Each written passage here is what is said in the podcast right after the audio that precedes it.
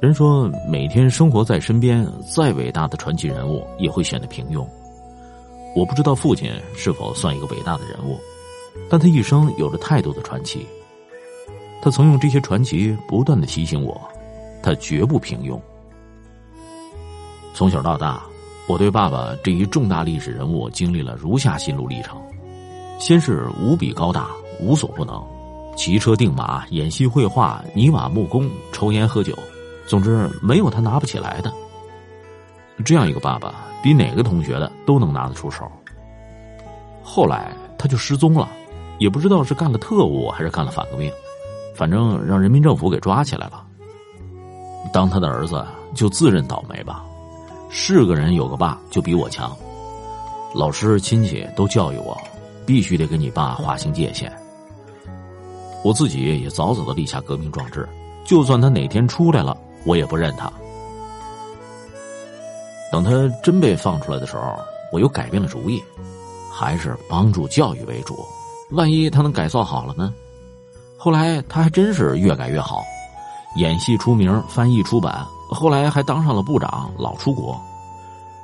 这爸爸可真是了不起啊！电影、话剧拿过来就演不说，还张嘴就练英语。试想。见到个刚练好普通话的小歌星都尖叫的年轻人，有这样的爸意味着什么？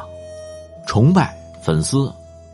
很多年我都是我爸的粉丝，可时间长了就不行了，总生活在他老人家的阴影下，好好的名字没人叫，常年被人称呼说谁谁他儿子，烦不烦呐？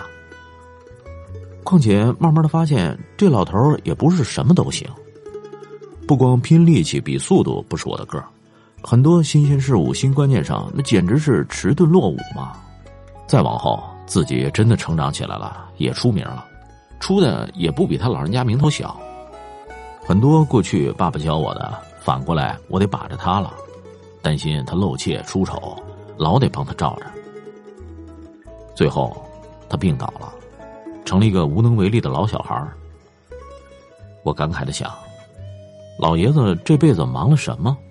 既没有积蓄下丰厚的物质财产，也没有积累下丰富的精神财富，不能说碌碌无为，起码也全是给别人干了。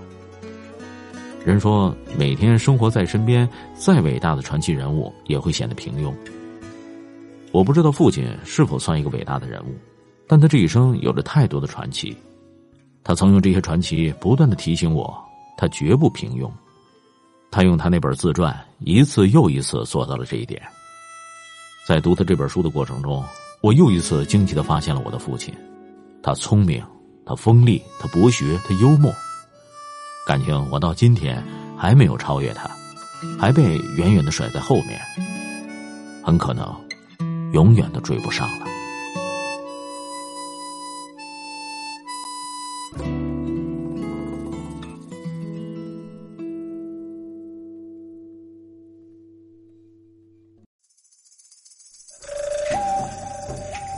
各位亲爱的朋友，欢迎搜索公众号“拿铁磨牙时刻”，那里有更多治愈系节目，帮助你利用每一次等车、等人、等外卖的碎片时间，不喂食鸡汤，只为强大的内心充电。